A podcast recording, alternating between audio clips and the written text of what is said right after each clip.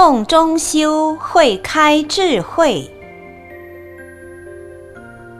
一位初学居士对学佛修行很感兴趣，皈依不久就很认真学习。每次见到导师盛开上人，很懂得把握机会问法，所问的都是修行的重点。一次，他问师傅。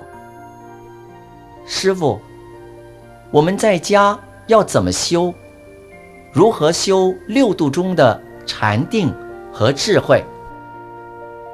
师傅回答：在家要动中修，忙中要有定，有定就会生智慧。所以说，动中修会生智慧。智慧不是六根生出来的。要把六根都收摄起来，就生智慧。这种智慧是好的，不会做坏事。修正定所开的智慧是正智慧。